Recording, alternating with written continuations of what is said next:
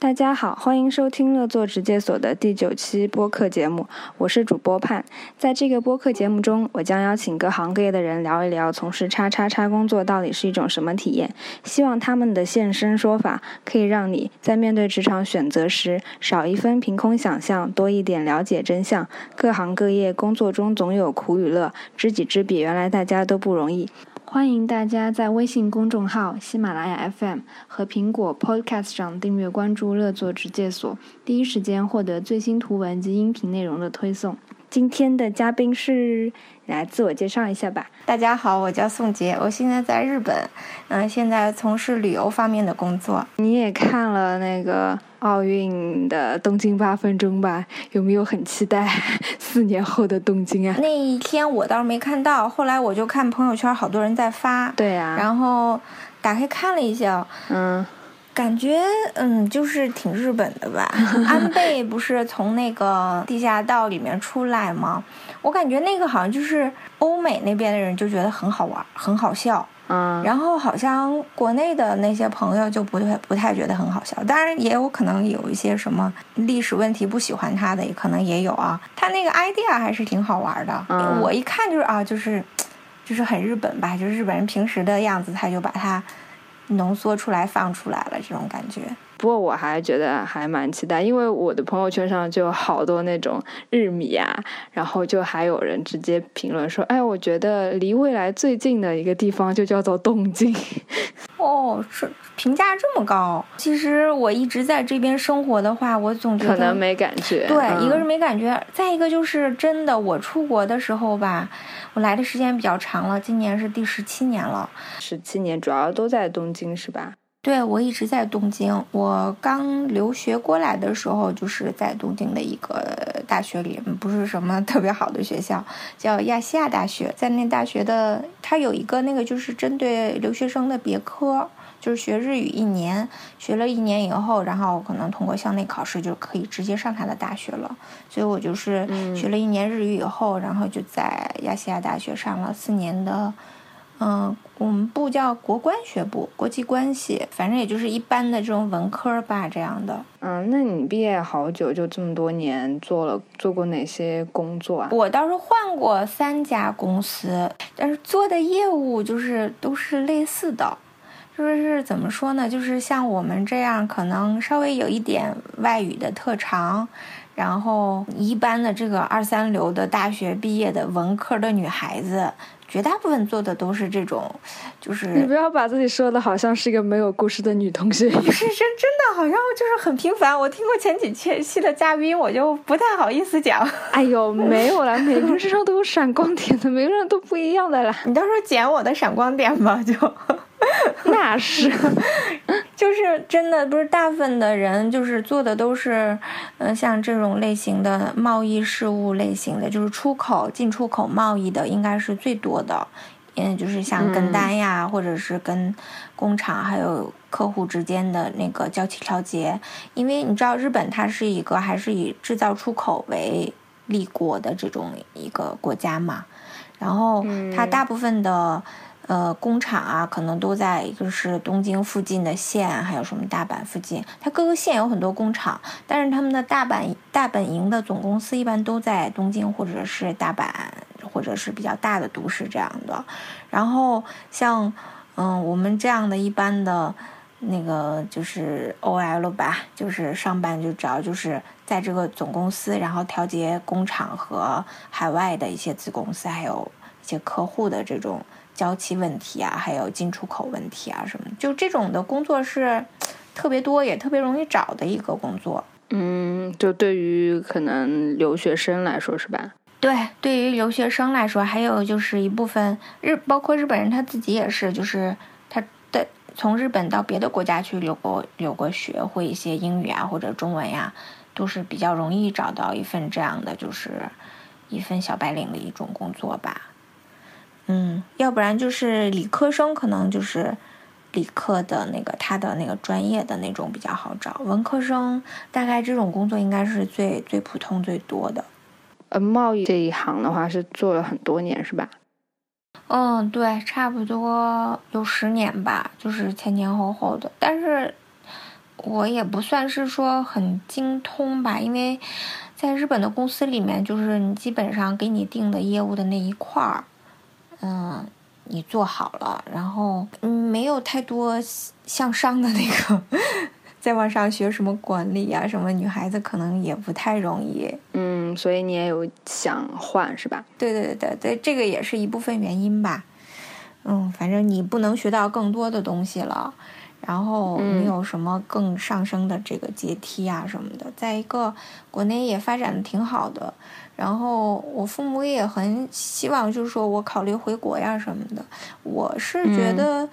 回国还是留在日本不是特别的那个重要，重要就是说可以这个工作比较有意思一点吧，而且真正做好了还是能够从这个里面你比较自由的话，你不管是你在中国还是日本都都蛮好的。就如果是在国内，假如说我回我们家西安那块儿啊，如果找一份工资工作也是一直固定在那里，哪也去不了。我应该也不是很喜欢，我想，你还是挺喜欢到处跑是吧？对，稍微，嗯，就是偏向于那样一点。我不知道是因为在日本公司压抑的太久，还是什么原因，就是能出去放放风，就是特别开心那种。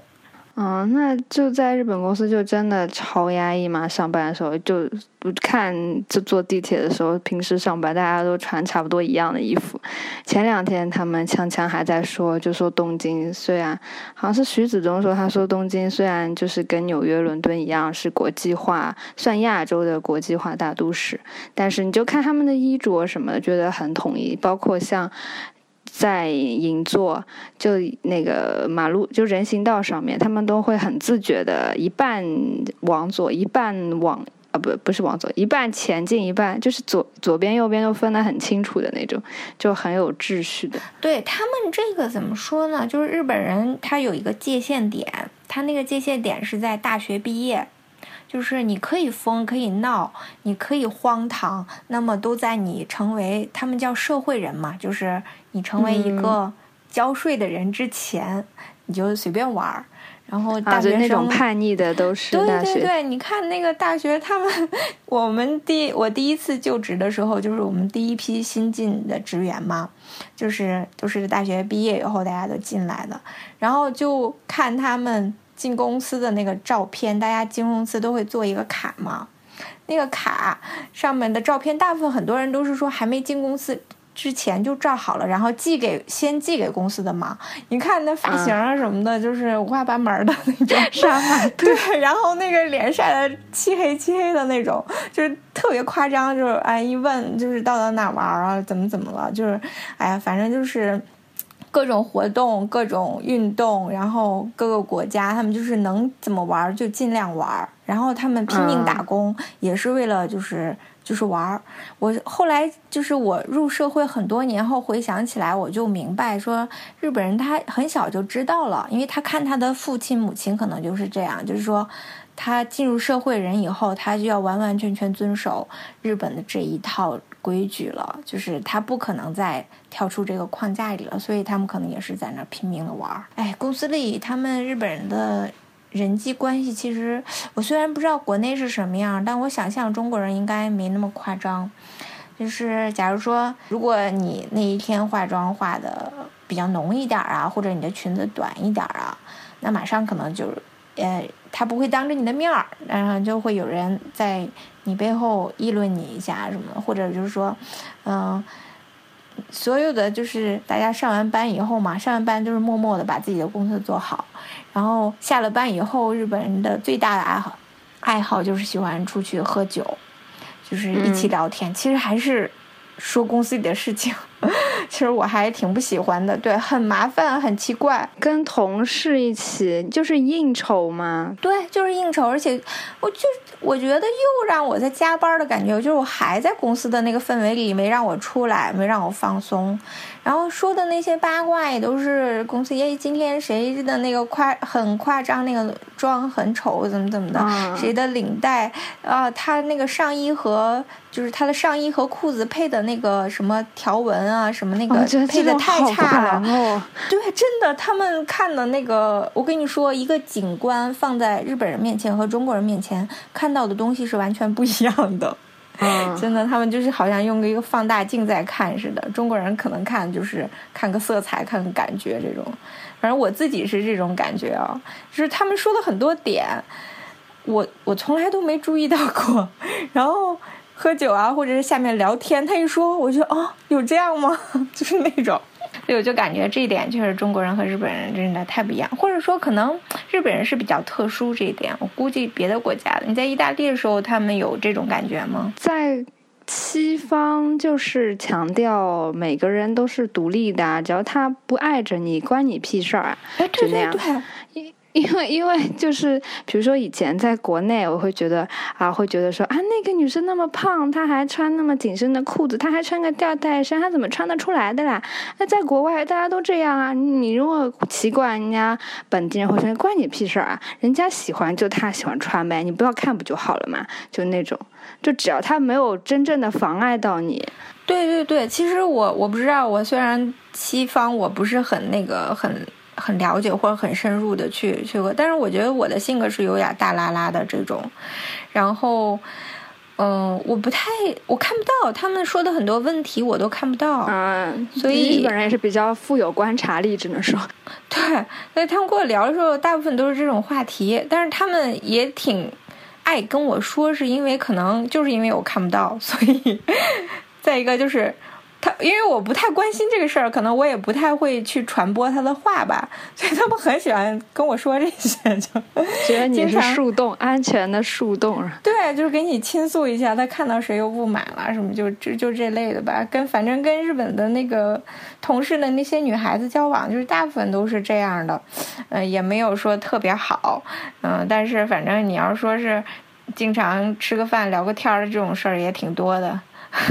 嗯，就不停吐槽了。对，不停吐槽，要不然就是一起说说上司啊，怎么怎么的。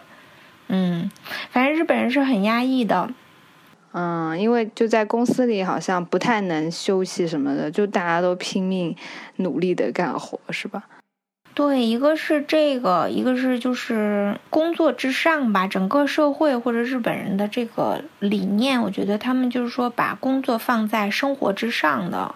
大部分人或者说这种这种价值观是正确的，在日本人眼里，他那些老牌的大的那种制造商啊，就是这种真正的日本的这种产业支柱的这些大公司，应该他不会有很像西方那种自由的那种环境，应该是还是没有的。那我之前在的那家公司是日立下面的一个子公司嘛，嗯，他们其实也是啊，对啊，就是。只要是念得出有牌子的这种公司的，他一般都会尽量，就算是形象宣传也好吧，他都会做很多，就像西方啊，或者像比较自由的这种形式去学。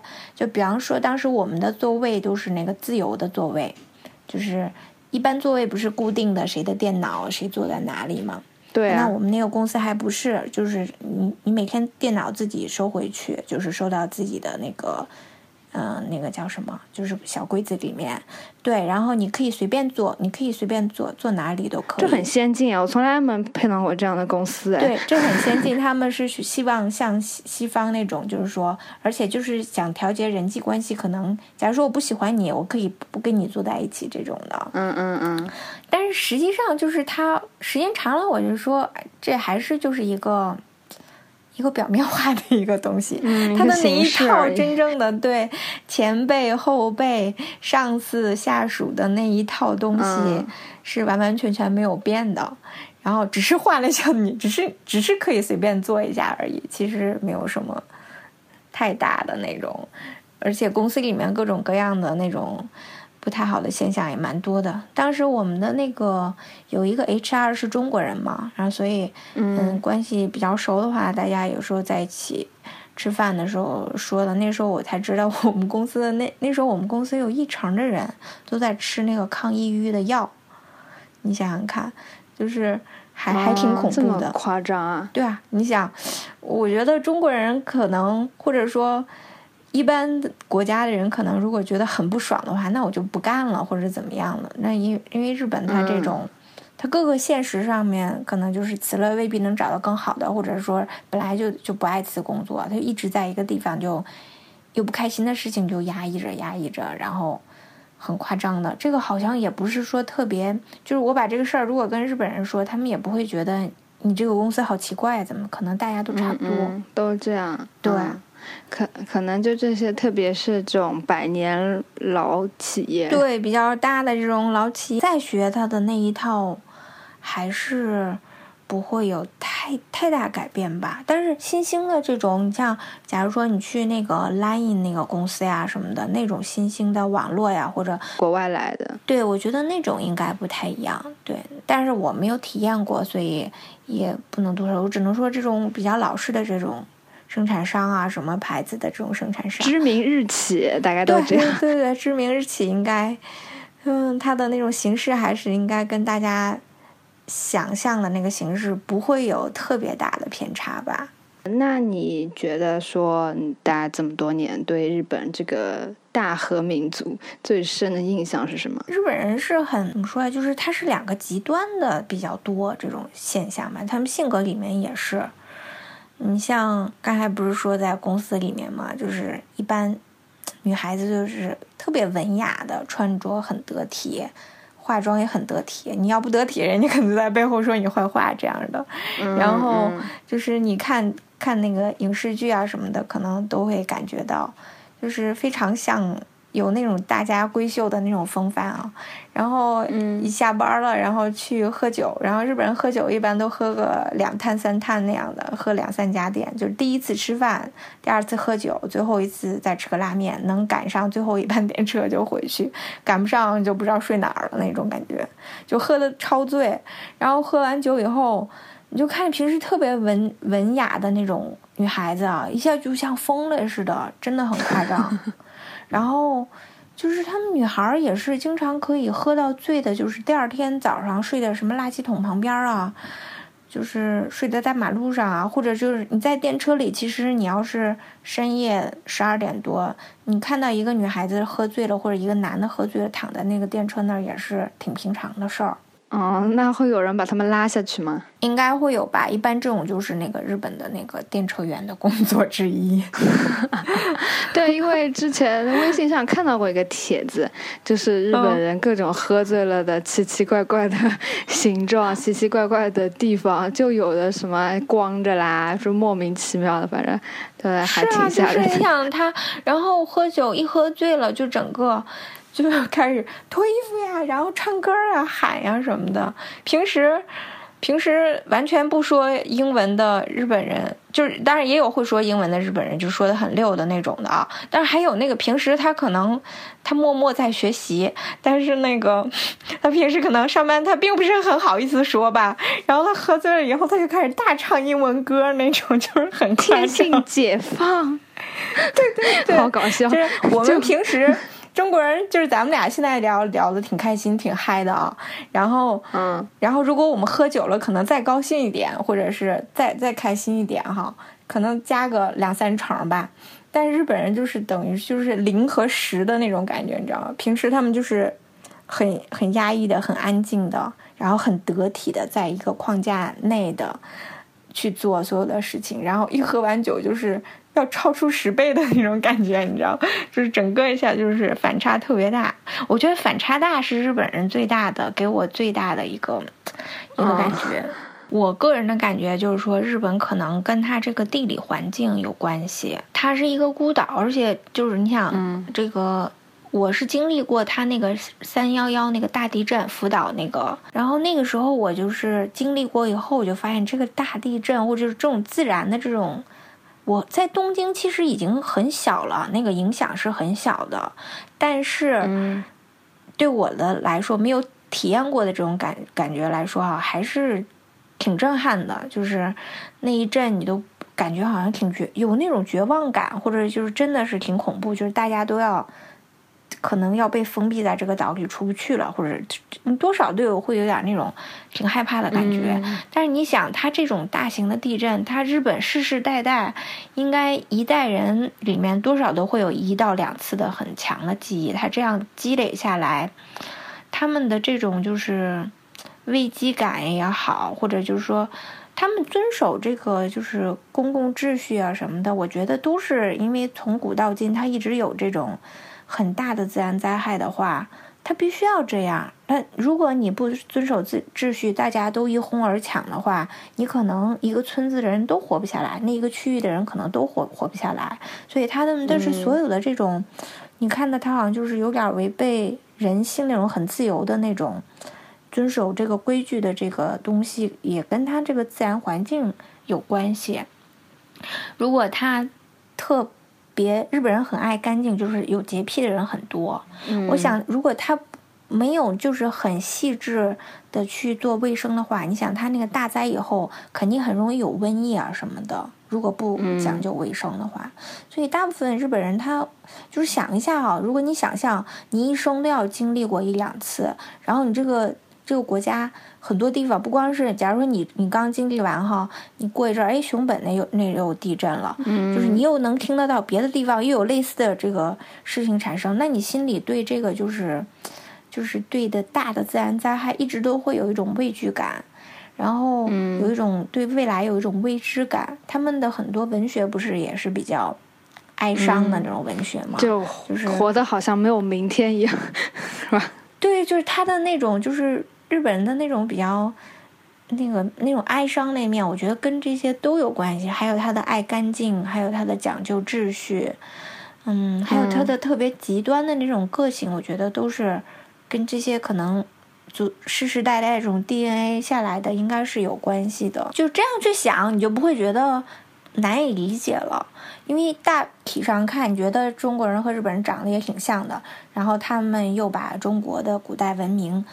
保存的那么好，你想怎么中国人和日本人的那个个性的差异差那么大？或者说日本人跟其他国家的人有，就是不光是中国人了啊，就是跟其他国家怎么那么独特的地方？就是你按他那个自然环境的那种推理去想，我我觉得对我来说比较容易想得通。嗯，因为你毕竟也是生活在那个环境。对我生活在这个环境里，就好像时间长了，就是慢慢的有点。明白他们为什么这样了？嗯，肯定是有道理的。一方水土养一方人。对对对，真的是一方水土养一方人。像国内真的就是中国人，真的还是挺乐观的。我每次回去的时候嘛，我就是上次咱们走小金井的时候，不是也是路过他的那个很大的一个公园嘛？他那个大公园里面，就就不太会有。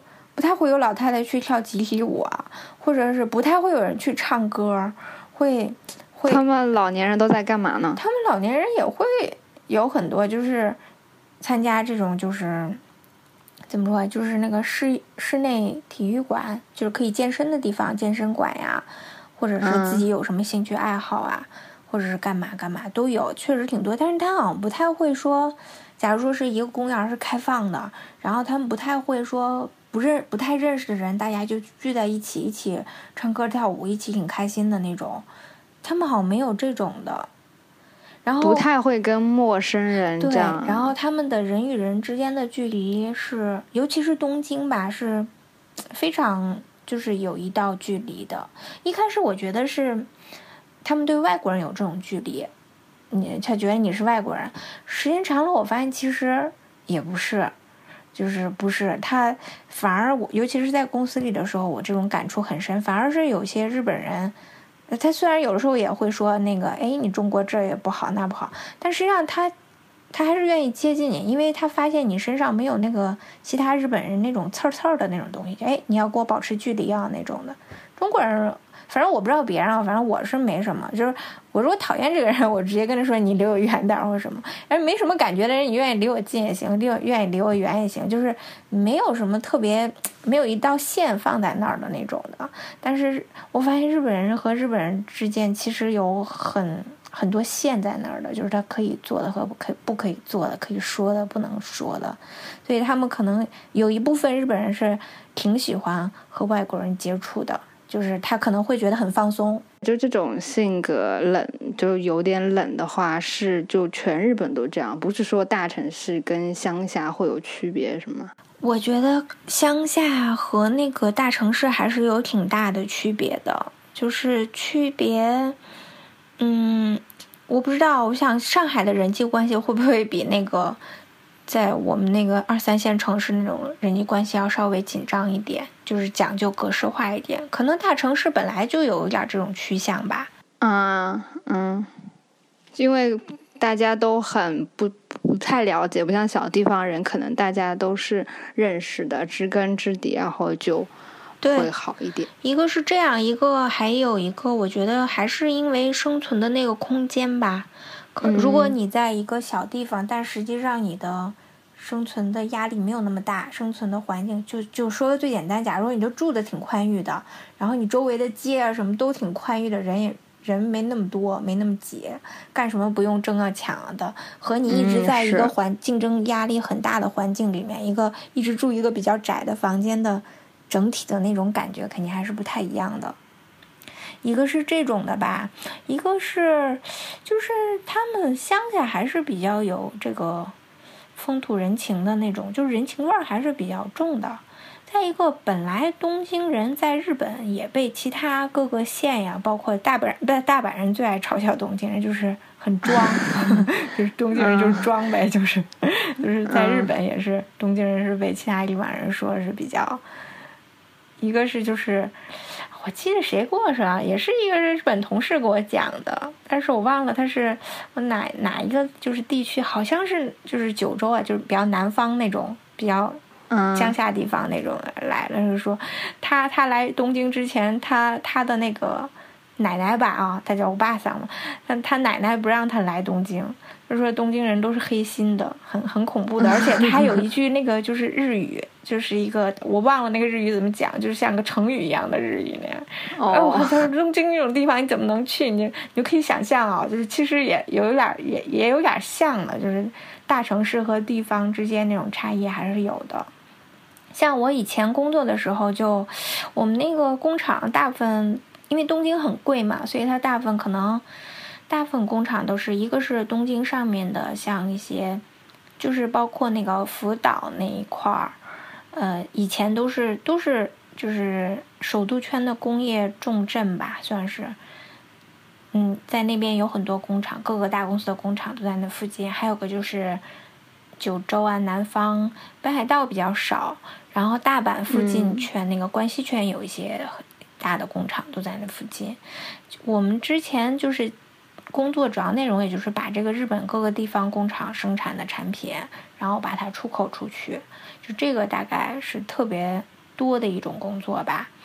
嗯，我当时跟那个九州那边的同事就感觉相处起来就是比较开心，比跟东京的同事。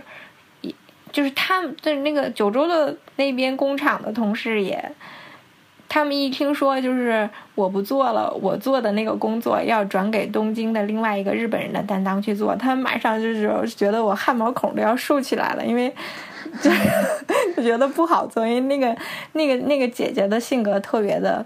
特别吓人，就是你不能错一点儿那种的啊！一错一点儿，他就把整整个事儿闹特别大，弄得就是九州那边的工厂要跟东京这边的总公司去开那个电视会议。其实，哎呀，犯错这种事儿啊，你就是说怎么说呢？就是我们是说百分之百的要求，但是人嘛，你不可能说他干一年那些很精细的那种出口的一点点那种小东西啊什么的，你你我不可能说的你不。嗯，不给我百分之百，我就要怎么怎么样那种的。我是没有那样，但我估计一般的中国人都不会有那种想法。但日本人他就是说百分之百，你你你要做百分之一百二，然后你偶尔出错才能保证百分之一百，都是这种心态，你知道吧？嗯。所以九州那个员工太高了，对他们要求很高，就这边的人要求很高。像那个南南方他们那地方，就是我觉得就是性格就是松一点儿。到了下班时间，如果没有太大事儿，他们也就回家了。但是中东京这边总公司的人就觉得啊，他们竟然下班准点就回家了，就觉得特别不可思议。啊，我心里就默默的，本来就是下班就是应该准点回家的，就是这种感觉，你知道吧？所以我反而跟九州那边的同事处的还挺不错的。然后，嗯。就是这个就可以看出他们这个大大都市啊和那个一般的这种地方的差距还是挺大的。其实不管是人的想法，嗯，工作的你要是从工作那个角度来说，当然老板更希望大家都是以东京为标准去做的。但是，一般的人情话来说，这东京肯定是要比地方差很多了。嗯，就东京才会十分之一的人吃抗抑郁药吧，乡村就会好一点。乡村好一点，对。但是好像我这阵儿不是正在上那个旅行的课程吗？我们老师讲的时候，还这是是哪一个县呀？也是一个很乡下的一个县，好像是秋田嘛？哪儿？就是其实那附近才是那个自杀率最高的，东京还不是最高，可能是前五吧。嗯。我那是日本人嘛，他他讲的时候，他就是讲这么一个事儿，倒是也不会讲的那么细，说为什么。我想着说是不是天气不好？一个是就是他本来也比较穷，我觉得穷应该还是最大的原因吧。就是如果你不那个，就是看不到，你又不想离开自己的故土，但是你也挣不到钱去让生活好一点的话，然后。天气再一个就是不太，就是它下雪的时间特别长啊，什么之类的，可能都有关系吧。反正自杀率会比东京这边高。然后当时我听别的日本的同学他们就讲的，就是说东京的话或者大城市的话，你要是在这边受了气，你可以去别的地方找一个排解的地方。然后你在乡下的话，可能你没有什么排解的地方，是这样讲的。嗯，反正这个可能也是一个理解的方式吧。就那像你在日本的时候有遭过日本人歧视吗？因为都说日本人很排外。歧视这个事儿吧，怎么说呢？反正就是肯定一我就是我去任何一个新的地方呀，就是新公司也好，或者以前打工的时候，你就是给人家新去给人家刷碗也好，你刚去那儿肯定是要受点欺负的。就是，啊，这是日本人的文化是吧？对你新到一个地方，就是前辈欺负后辈，或者是弄一弄你，修理修理你，对，是理所当然的。你一开始你可能会有那种心态，就觉得是不是你是外国人？后来你看多了，你就觉得，你不管哪儿的人，你只要先一进他那些地方，前辈都要修理后辈，基本上。嗯嗯，来来教教你的路子。对对对，大概就是这么个意思。因为我觉得其实这个，它有很多表现的地方吧。他肯，反正你说日本人欣赏中国人，这肯定没有。绝绝大部分的老百姓里面，这肯定是没有的。嗯，但是他们是欣赏美国人是吧？欧美人，对他们欣赏白人，欣赏就是如果你说是那种教育水平不高的一般的老百姓，那是百分之百，他就是肯定是羡慕这欧美社会。总的来说，他们肯定是对中国没有好印象的。但是呢，嗯，实际上你进了一个小的一个自己的生活那个小范围里面了吧，还是还是看个人。就是一开始你新新进一个地方，他觉得你是新人，哎，还是个外国人，我欺负你一下怎么的？这个就是特别常见。嗯，但是只要过去了，第一个就是你工作的那一套你自己都掌握了。嗯，他一般就不太敢来欺负你，而且，嗯，一般工作中都会有一个对接呀，或者互相配合的地方嘛。他你如果你自己的那一套工作真的拿了起来了，而且你还在很多地方是，嗯，可以帮助他也好，或者是你在团队里面是不可缺的这种角色的话，他也就不敢了。这这反正也是人之常情吧。嗯然后他如果就是很多公司啊都有这种老角色，就是。老爱欺，就是欺负完你，他看着啊，差不多你也会了。下一年 来新人了，他继续欺负新人，就是这样的人，几乎每间公司好像都有这样的，就很夸张的这种。他一直有这个文化，而且他这个文化，我就经常看日本的新闻哈，我觉得也挺，其实是。日本的一个就是是不是这个民族的缺陷，还是一个短板啊？说不上来。他这现象，他从小学就有，就欺软怕硬嘛？对对对对，就是欺软怕硬。他，你要说强者，他绝对崇拜强者。就是你不强的话，你哪怕不强，但是你如果在一个团队里面是最弱的这个，那你百分之百受欺负。基本上，不管你是哪国人，你假如说你不太适合，就是或者你怎么做都做不好这个工作哈，做的都不如别人好那种。我觉得你还是趁早找。如果你在日本这个社会，你趁早找一个适合自己一点的一个位置，要不然你的整个你不光是自己给自己的压力，整个公司呀，其他人对你那个态度、那压力都会很大的。所以他们始终有一定比例的人是有抑郁症。其实看那个他那个就是有一些采访一些什么成功人士也好，或者有一些看电视上讲的啊，也是他们就是以前是以前他们就是说像现在一样，就是从。日本的乡下大批量的来东京或者到大阪这样的大都市去的这个时代也有，就很多人都是外地人，在大大都市里面，那那个东京人就会去欺负外地人，就他们，我记得采访一个女的一个企业家嘛，她是做内衣的，后来做的很大，做的很好，然后她说她的内心的一个就是一个。弱点就是当初他来东京的时候，哇，因为他说那个地方话，被欺负的要死，就是一直嘲笑他，那就是他一直他心里的一个一个暗格吧，那种感觉好像就一直跨不了那个。后来他即使就是，嗯，工作也挺那个好什么呀，然后但是一个是公公公司没有给他很大的发展空间。再一个就是他受欺负的那个阴影，他一直过不去，后来他就自己出来了，然后就是也是各种那个姻缘吧，就是自己独立开始做公司这样的。我当时想，哎呀，这日本人也是，就是，就是先他是先被欺负一轮，然后新来了，就是这个从外地人到东京，对，先到这一轮人出来了以后，然后。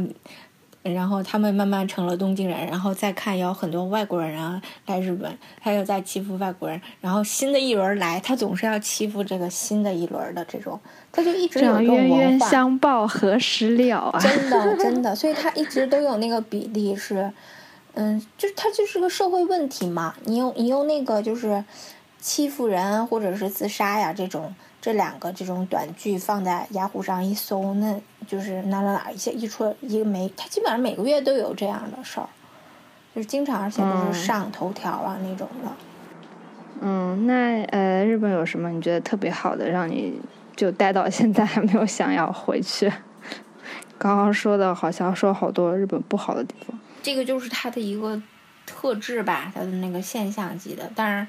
所以我就说，你在一个团体里，你就不要做最弱的那个，就就欺负到欺负不到你身上了，就是没有什么太大问题了。就，嗯，好的地方，我觉得不能说好吧，就是可能跟我本身自己这个个性啊、节奏比较合的地方，可能是其实它不是很快，我就是慢悠悠的这种特别 my pace 这种性格，就是。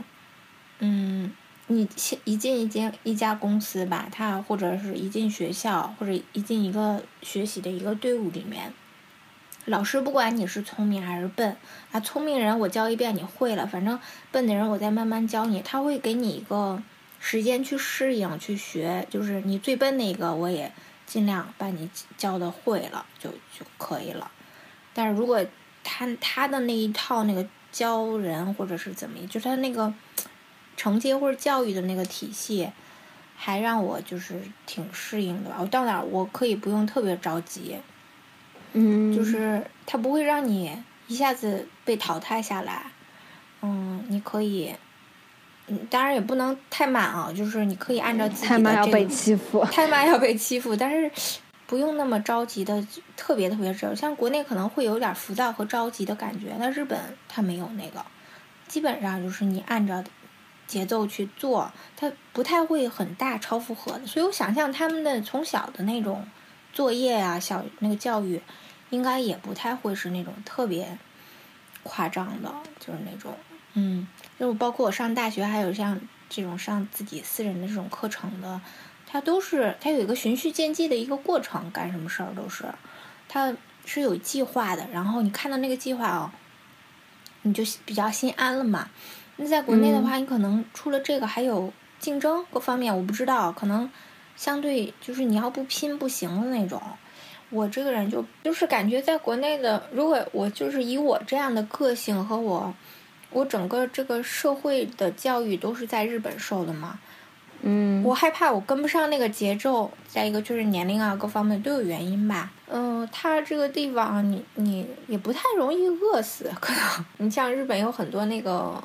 那个就是那个流浪汉，我也挺不太能理解的。你随便打一份工，你也可以保持一个人正常的这种生活呀，这种状态。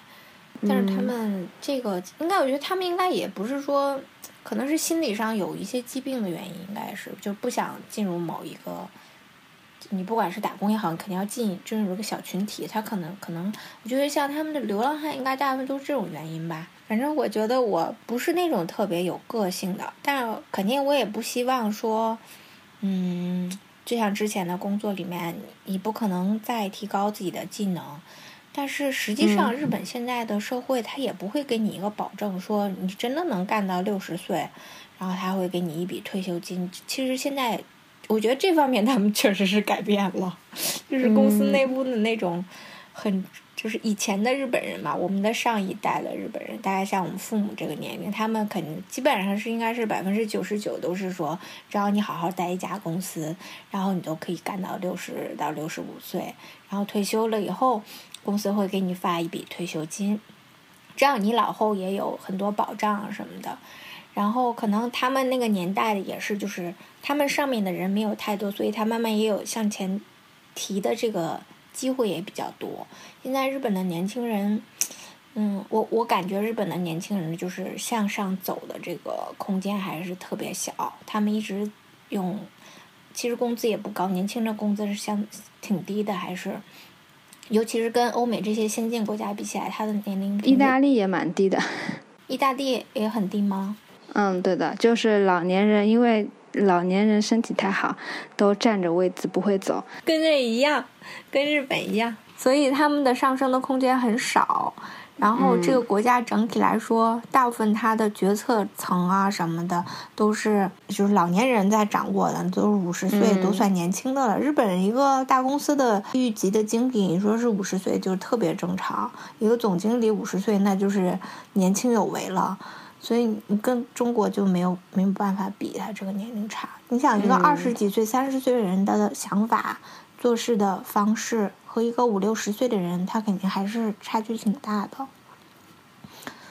嗯，所以我觉得国内的整体的其实不能说是好坏吧，就就是全是看你自己。适合不适合了，自己的个性和能力。因为我就不是一个很聪明，然后八面玲珑、反应很快，我不是那种型的。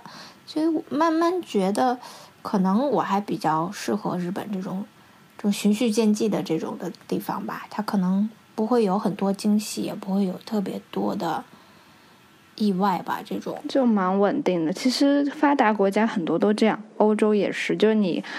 就其实要找一个工作不是很难，但是说就是想要找特别好玩呐、特别有挑战的就比较难。就可能你你想要平平稳稳的过日子是不不难的，那就是都一样的。对我其实我想说的就是这个意思，平平稳稳过日子是不难的，只要是你进入了它这个轨道以后，都差不多嘛。但是它的缺点就是确实是。我不知道你在意大利的时候，女孩子会不会比较受限制一点？然后日本这方面稍微好一点，嗯，这女孩子受限制的地方它也有。再一个跟自己的这个各方面技能啊，你一开始受到的教育什么都有关系。就是可能不能比我，我再找不到我以前工作以外有更多可能性的工作了。然后对将来，他也不会保证你到老都能。都能在那儿工作，或者都保持一个很稳定的状态，都说不上来了。所以还是趁着自己有想有想法呀，或者有喜欢做的事儿的时候，趁着这个劲儿再挑战一下。我是这样想的。我觉得国内确确实实是一个一直在上升的一个一个期间，不管就是可能国外媒体说的不好的比较多，但是我感觉就是一种感觉吧，它会还是有这个上升的。然后我觉得就是在变化，至少，对它一直在变化之中。这个让我觉得就是很想去靠近它。然后我也希望我的，虽然我希望我变不要那那么大变化，但是如果有可能变化的地方，还是尽量去试一下。这样想，所以我就换到旅游业这方面了。当然，刚进来也是对整个行业了解没有那么多，嗯，不过目前觉得还是蛮有意思的吧。累特别苦、特别累的时候也有，嗯，但是就是感觉到有挑战，然后我自己想要更加多学习，然后要嗯接触更多新的事的这种心心情吧，或者是这种感觉，是我在以前的那个工作环境里面是那十年基本上都没有过的。那，这这个是让我特别开心的吧，所以有了这一点，我就没有觉得特别后悔过那个辞掉以前的工作，然后进入这个行业里面。虽然现在还不是特别稳定，嗯，只要喜欢就好。对，就是反正只要喜欢，想去试一下，就是尽量。嗯，那如果说对于要呃考虑说要不要去日本留学啊或者生活的人，你有什么建议？来留学的话，其实 我自我宣传一下刚好。我现在以后可能主要想做的，还是就是说，一个是这个文化上面的手工艺啊、文化呀、这方面的一个交流的这这种类型的旅游项目。嗯嗯可能长期留学我估计不太会去碰触，但是短期留学的这种，啊、假如说暑假来这边一个月，这种我就是比较想做这种、这种类型旅游吧。嗯然后，嗯，目前我看到的是，我觉得日本这方面的资源还是蛮好的。它它就是你像他那个八分钟闭幕式的时候，他那个元素就是挺明显，而且国内对日本的一个、就是这个旅游市场或者是留学市场，他很很明显的一个是很喜欢日本的动漫，然后这个其实就是他的一个就是一个点吧。嗯，一个是这个，还有现在我发现很多就是传统的手工艺的这方面，就是很爱说“匠人”这个词儿嘛。最近，嗯，对，都要学日本的匠人精神。哎呦喂，各种 各种编故事，各种卖情怀。对老铺文化呀，什么什么这样的，嗯就讲很多这样。确实，反正我自己也体验了一些吧，确实还蛮有意思的。反正就是用这些，就是和文化，就是旅游嘛，你吃喝玩乐也是，看看风景也是，然后体验一些就是大型的，像迪迪士尼啊什么这种。这种就是地方，它也是就都是旅游，然后有的人可能过来做一些就是文化交流上的体验，或者我觉得就是第一次来日本的人看看风景吃一吃，第二次他看看风景吃一吃以后，可能还会再多想了解日本人一点。这个我觉得就是说想多了解日本一点的这样的人还真的越来越多了。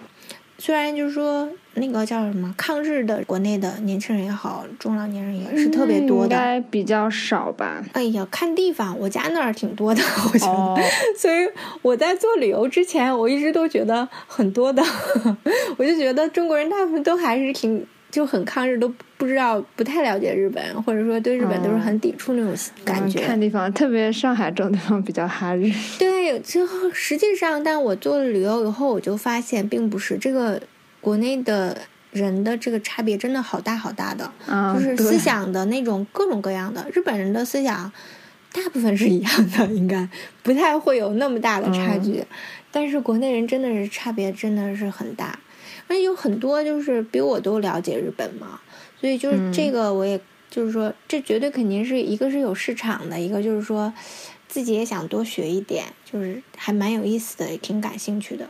然后，嗯就是自己想学、想多了解的这个心意，是我觉得，尤其是在我这个年龄段，还是挺珍贵的一种，因为嗯好像已经对很多事儿都挺无所谓的。还好啦，就在欧美人觉得哎年龄没有什么问题的，就大家都还不会太当回事儿，对于年龄这事儿。也是啊，就就中国人，我不知道日本人对年龄日本人也是吧，应该也有，但是他的那个点好像跟中国还稍微有点不太一样。不是说到了一定年纪，女的一定要结婚生孩子这样。也有，但是他现在因为就是这种不结婚的人特别多，越来越多，对，三十五岁以后还没有结婚的那个比例是相当高了，三十几嘛，四十几那样的。我觉得这是社会发展的趋势啊，这是没有办法的。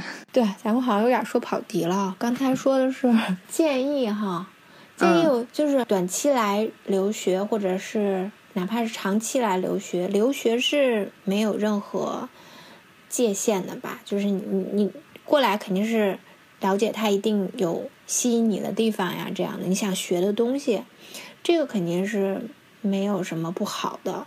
啊，或者说呃担心受歧视啊，这个完全不用担心。他社会里面的歧视，我刚才也讲了，只要你做好了，自己完你完全可以对抗他。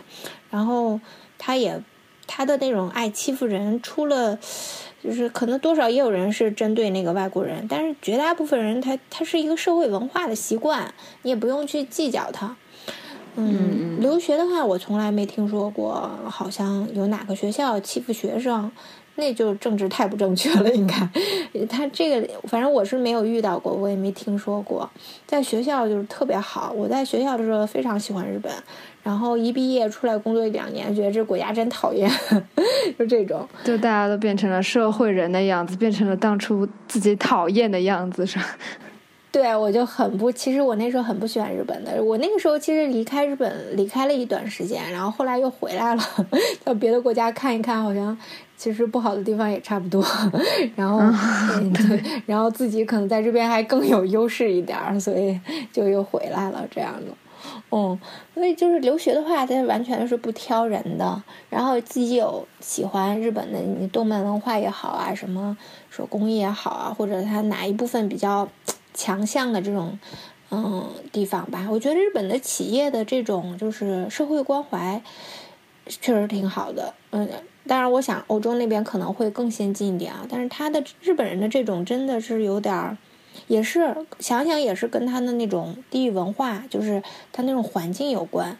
他们不抱团儿，在一个环境里，如果说不抱团儿的话，可能就是生活不下去。如果没有那种，就是说一个企业它完全的就是，就是这污染环境也好，完全不考虑就是长期的这种发展性的话。日本这个民族可能在那些那个无数次的大灾难，可能也就灭族了。但就是他们可能这样对抗这个自然灾害，一点一点的形成它很多这种社会性的这种东西，反正也是他们的优点吧。刚好可能跟我们国内比来来说，我们现在现阶段也挺缺少这个的。电车里经常有，就是它的各个大企业就会做很多这种。嗯，像我觉得像像那种普及教育的感觉。假如说是环保类的吧，就是说把哪个哪个县生产的那个贝壳，就是或者咱们吃那个吃那个牡蛎吧，叫剩的那个壳啊什么的，它是怎么把它再优化一下利用，然后种菜，这菜的一些含钙啊铁就会比较高。就是他们一直都是企业会做很多很多这样的东西。我觉得这一套就是。环保型的这种理念也好，它技术也好，你学也是特别好的一个方向。反正就是中国和日本现在有差距的地方，应该就是这种比较细的那种比较小的软实力的一些地方。如果你学的话，在国内肯定是有用的。嗯嗯，所以我留学还是挺就是，如果您喜欢啊，如果有这个方面的意愿，我觉得还是挺好的，不用有什么太大的担心。嗯，还有一个就是，如果资金不是那么充裕的家庭的情况下，呃，日本也是可以打工的，所以就是相对来说，我觉得可能，嗯，也是比较现实吧。它是，它它有一部分的，它提供奖学金的这个应该可能也比一些国家要多一些。好像日本和德国是最多的嘛。然后以前德国是完全不要不要学费的，然后日本是留学生比日本人减免百分之三十的学费。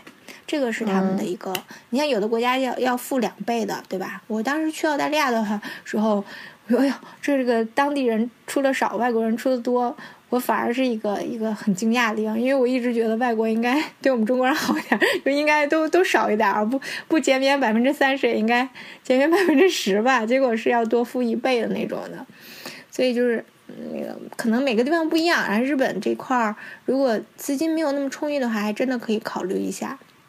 他学费没有那么高，然后你还可以打工解决一部分生活的问题。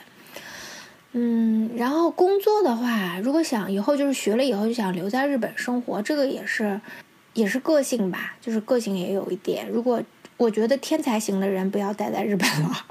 不过我估计天才型的人，人家可能也不会来日本留学，是不是？一开始就是天才型的人来日本太浪费了。个性太强的，他以自己为中心，看就是看不到那个环境的整个的那个氛围，然后或者说大家都是遵守一个规矩，然后你非要去挑战他。这样的人哈，你在日本就是比在可能在国内还要吃亏。那国内的话怎么说呢？可能领导骂骂你，或者再不行。你走人，或者你自己也就不愿意待了，都有可能啊。但是可能跟你没有什么利害关系的人，也就笑笑你，还觉得这人也挺傻帽的哈。还有人给我垫个背啊什么之类的，还有比我还差的那种，就是不不太会去排挤他或者欺负他吧。我是这样想象的，我不知道是不是。但是你在日本的话，你在这个大大环境里面，你非要去做那个过于个性的事，或者是。就是违背他这个常规的事的话，那这个环境里所有的日本人都会来欺负你，都会去排挤你，这个是他们的一个特点吧？好像就是他们有一个那个有个规矩在那儿，大家都去守那个规矩。一旦有一个不守规矩的人在那儿挑战他们了，那就会一群人都会来跟你对立起来，就就有这种感觉。而且我估计这样的人他本来。他上着上着学，他也发现了，他他也不想留在日本了。我们那那波那个留学生里面，很多人也是这样，就是回国了或者去别的国家的人也挺多的。